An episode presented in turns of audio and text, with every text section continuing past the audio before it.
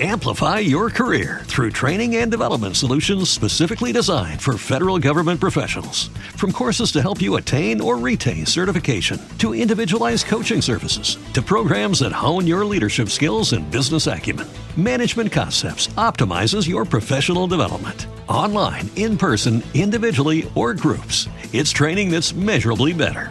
Learn more at managementconcepts.com. That's managementconcepts.com. Okay, round two. Name something that's not boring. A laundry? Ooh, a book club. Computer solitaire, huh? Ah, oh, sorry, we were looking for Chumba Casino. That's right. ChumbaCasino.com has over 100 casino style games. Join today and play for free for your chance to redeem some serious prizes. ChumbaCasino.com. No purchase necessary. Full prohibited by law. 18 plus terms and conditions apply. See website for details.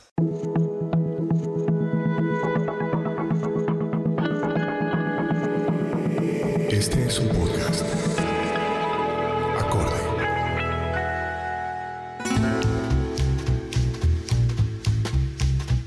Hola a todos. La discusión en torno al glifosato está nuevamente en el foco de la opinión pública debido a la decisión del presidente Duque y el visto bueno de la ANLA y el Senado de reanudar las aspersiones aéreas como programa prioritario de la política de drogas. Y esto implica que, después de seis años, vuelven al país las aspersiones con glifosato, incumpliendo lo pactado en el proceso de paz en el cual se priorizaba la sustitución voluntaria de cultivos ilícitos. Además de esto, cada vez hay más evidencia sobre los efectos que pueden ser negativos para la salud y el medio ambiente. Para entender los impactos de esta decisión, hoy en este podcast vamos a hablar 20 minutos sobre las aspersiones con glifosato. Desde la Dirección de Medio Ambiente y Desarrollo Sostenible de Alcentro, hemos convocado a cuatro invitados quienes nos darán diferentes perspectivas sobre el tema, teniendo en cuenta consideraciones desde la seguridad, desde los impactos al medio ambiente y a las comunidades, y desde la visión hacia futuro y para el desarrollo sostenible del país. Hoy nos acompañan Gabriel Cifuentes, abogado y doctor en Derecho Penal y profesor de la Universidad del Norte, Pablo Palacios, biólogo y profesor de la Universidad de los Andes, Yuri Quintero, coordinadora de la Red de Derechos Humanos del Putumayo, Piamonte, Cauca e Ipiales Nariño y vocera de la Marcha Patriótica Putumayo, y Mauricio Trujillo, miembro de la, Dirección de Medio Ambiente y Desarrollo Sostenible de Alcentro. Y yo soy Marcela Ángel, directora de Medio Ambiente y Desarrollo Sostenible de Alcentro. Muchas gracias a nuestros invitados por acompañarnos el día de hoy. Para empezar a entender este tema, comencemos por el por qué. Gabriel, ¿nos podrías contar por qué surge la aspersión aérea con glifosato? ¿Qué tan efectiva ha sido en la guerra contra las drogas en Colombia?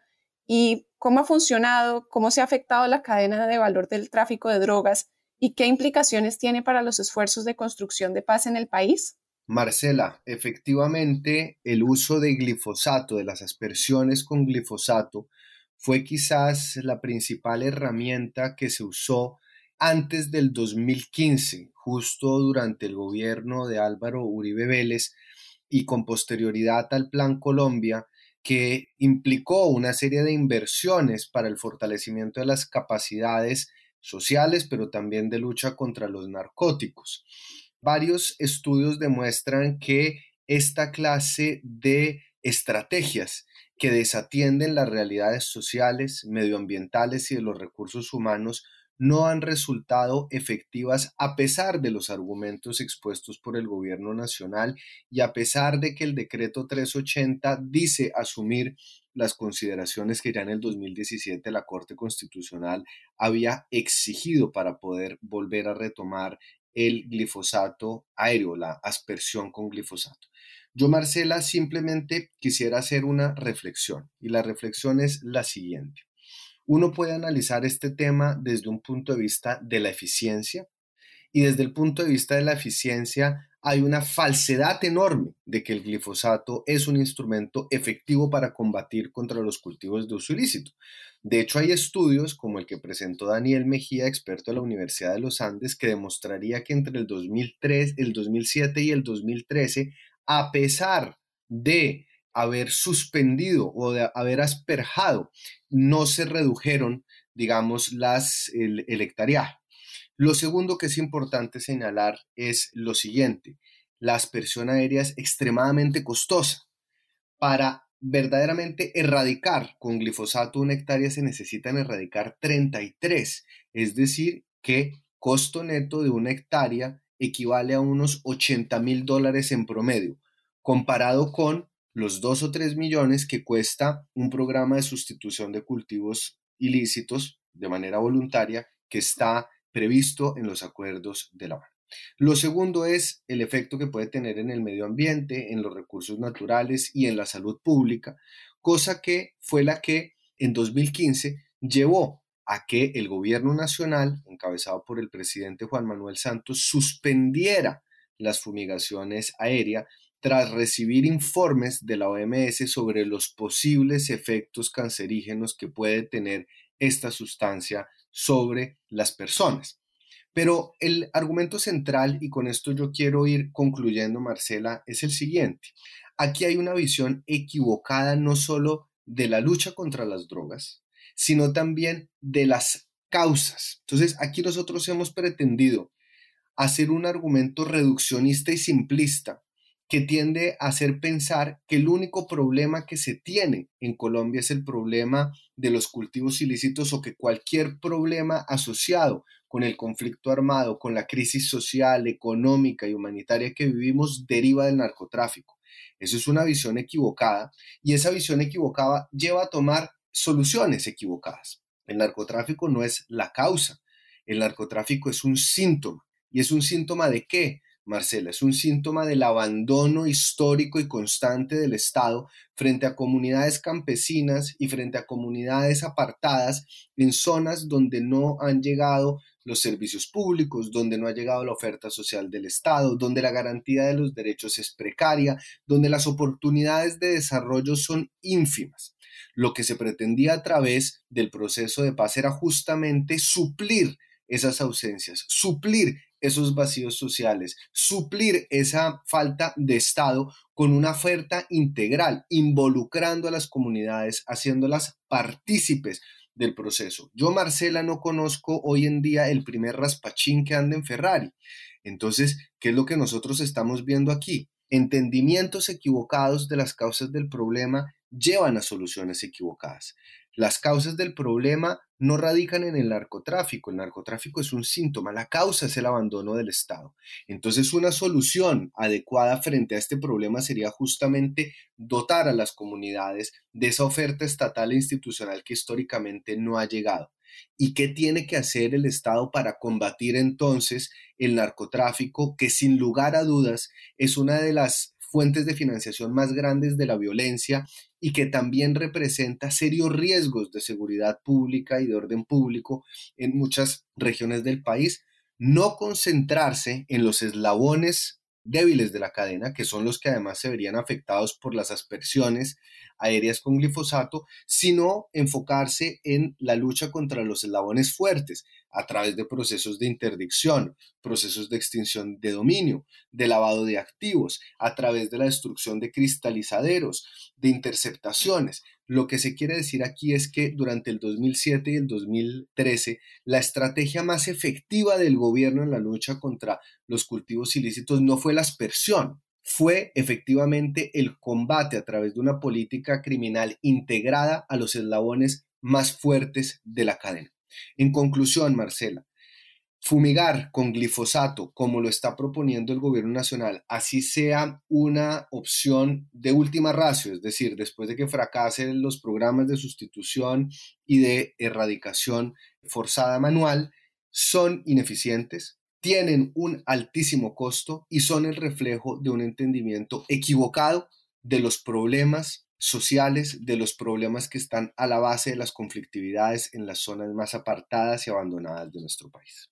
Muchas gracias, Gabriel. Lo que dices realmente demuestra que no es una política costo eficiente ni efectiva para abordar el problema de raíz ni con las comunidades. Y esto es algo que las comunidades vienen diciendo desde hace años.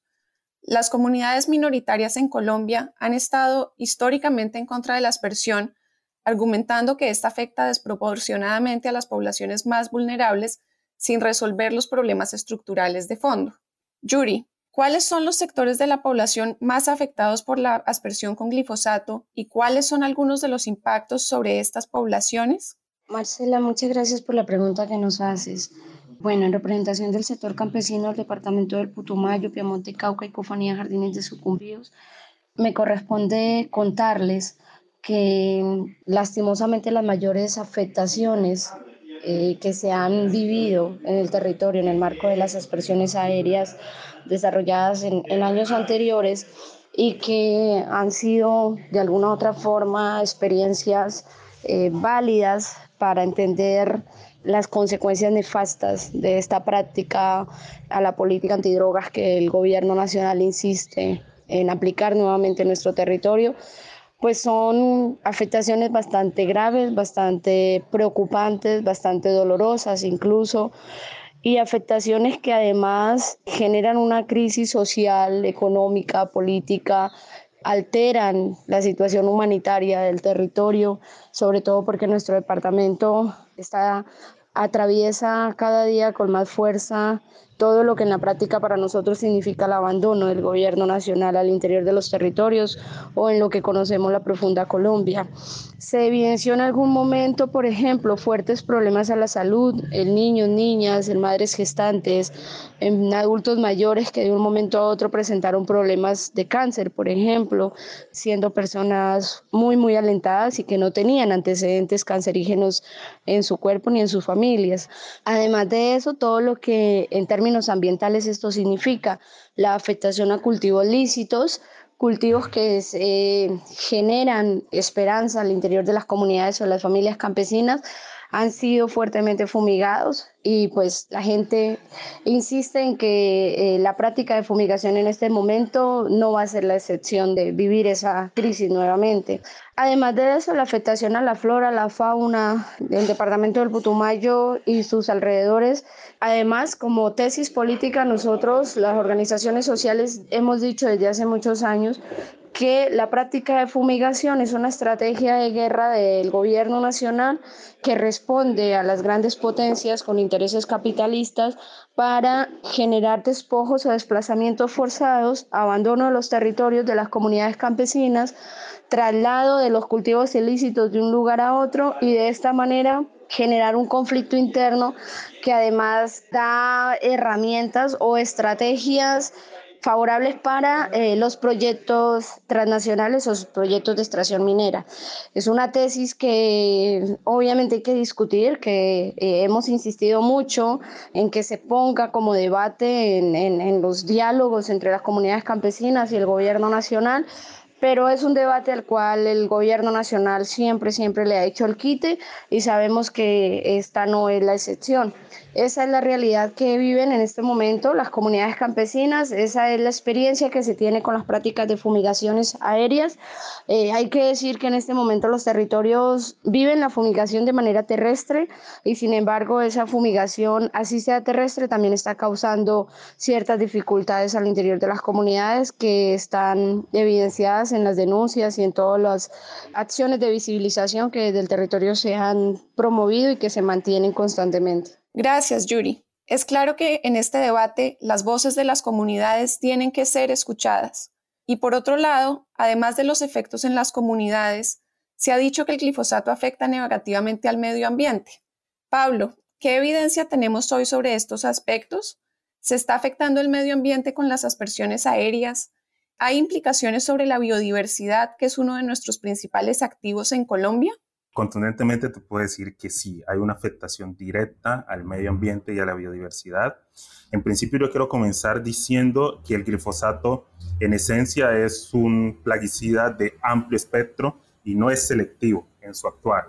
¿sí? Y Colombia, sobre todo, con una alta diversidad ecosistémica y de biodiversidad que se traduce también en ser considerado a nivel mundial como un hotspot de un punto caliente de biodiversidad y en las zonas en donde hay mayor riqueza ecosistémica y también mayor riqueza de fauna y flora, son las zonas en donde más afecciones hay hoy en día por las fumigaciones y por el planteamiento de las fumigaciones aéreas eh, con glifosato. Yo quiero hablar un poco en este espacio sobre algunas de las afectaciones que puede tener y la evidencia científica que ya hay que es un tema que el gobierno también en cierta parte ha pasado por alto. Existe mucha evidencia científica que demuestra unos efectos negativos del glifosato en los ecosistemas y también en algunas especies. Por ejemplo, quiero empezar citando el caso de lo que ha pasado con la evidencia en peces, ¿sí?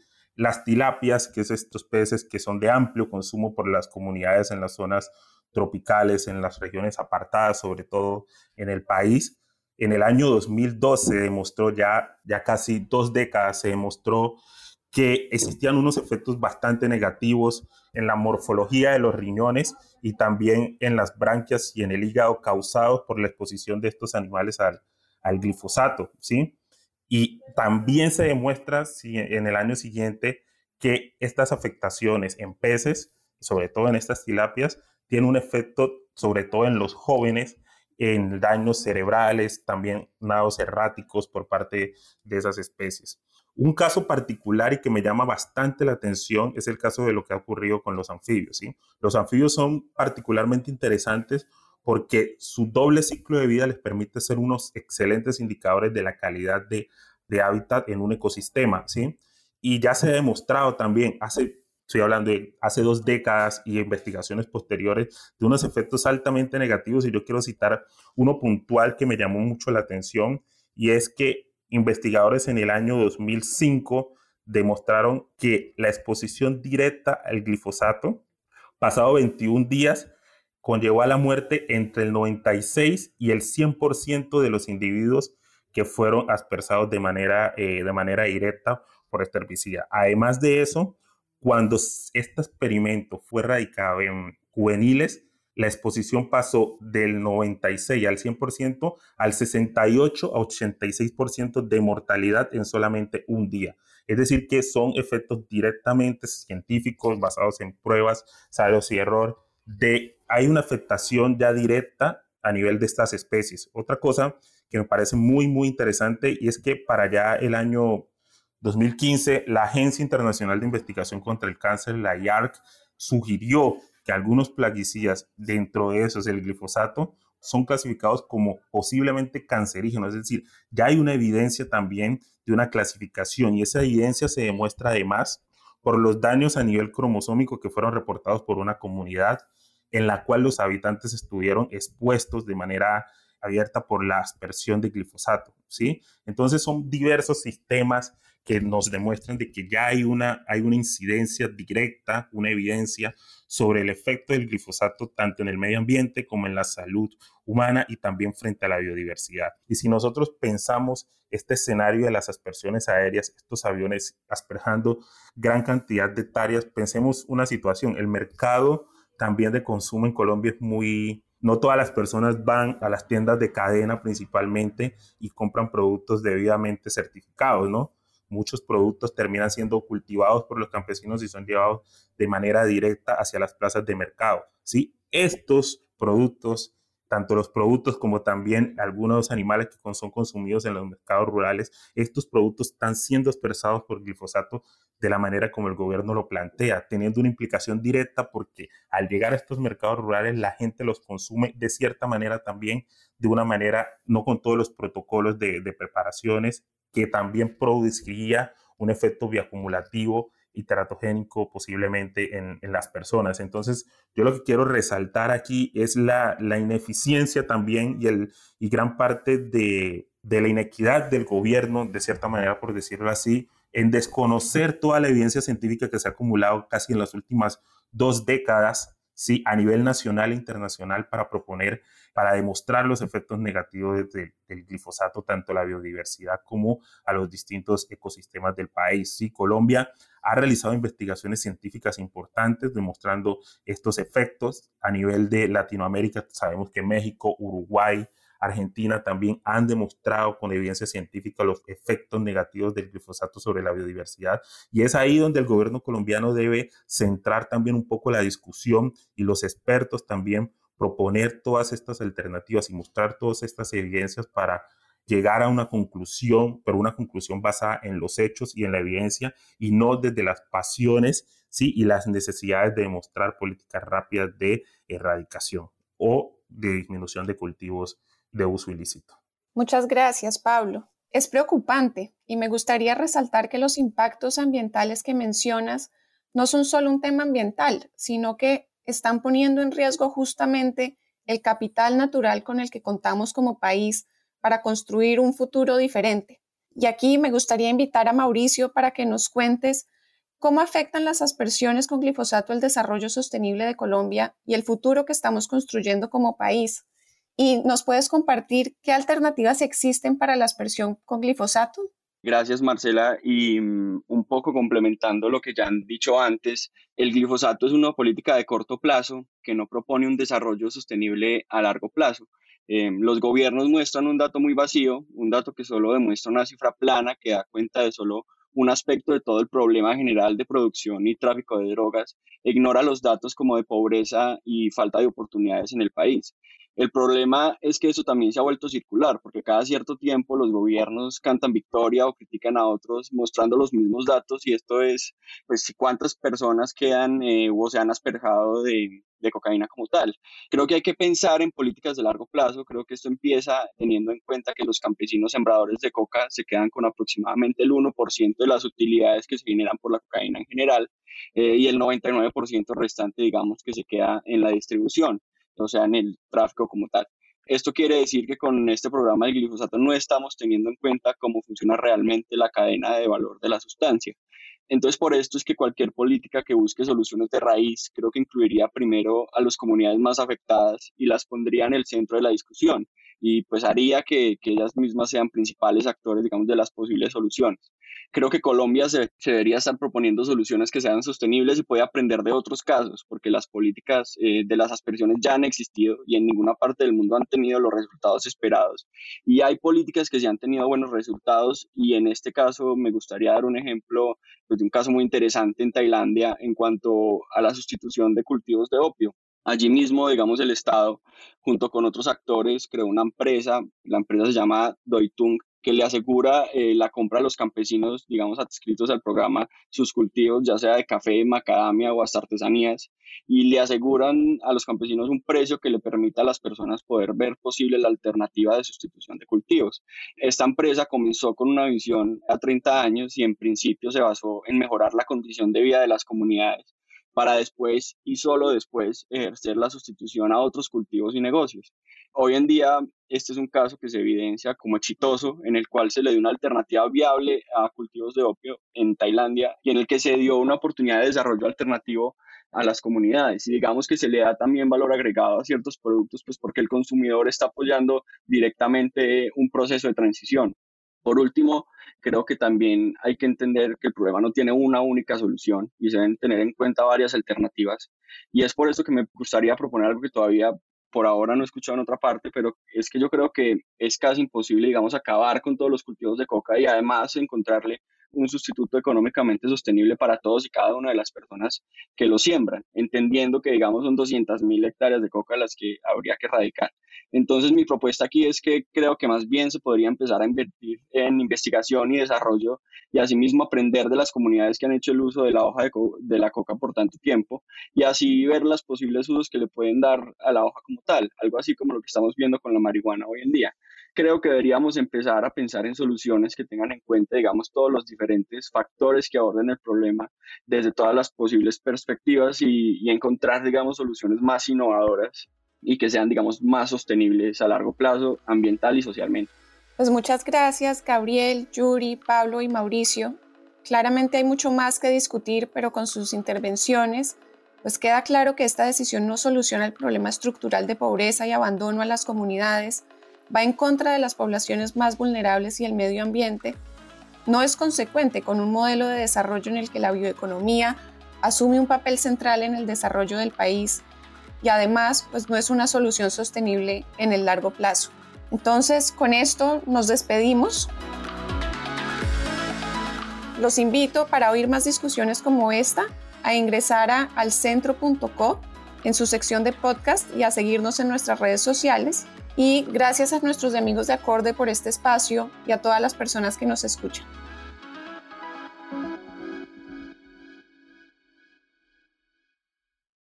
Amplify your career through training and development solutions specifically designed for federal government professionals. From courses to help you attain or retain certification, to individualized coaching services, to programs that hone your leadership skills and business acumen, Management Concepts optimizes your professional development. Online, in person, individually, or groups, it's training that's measurably better.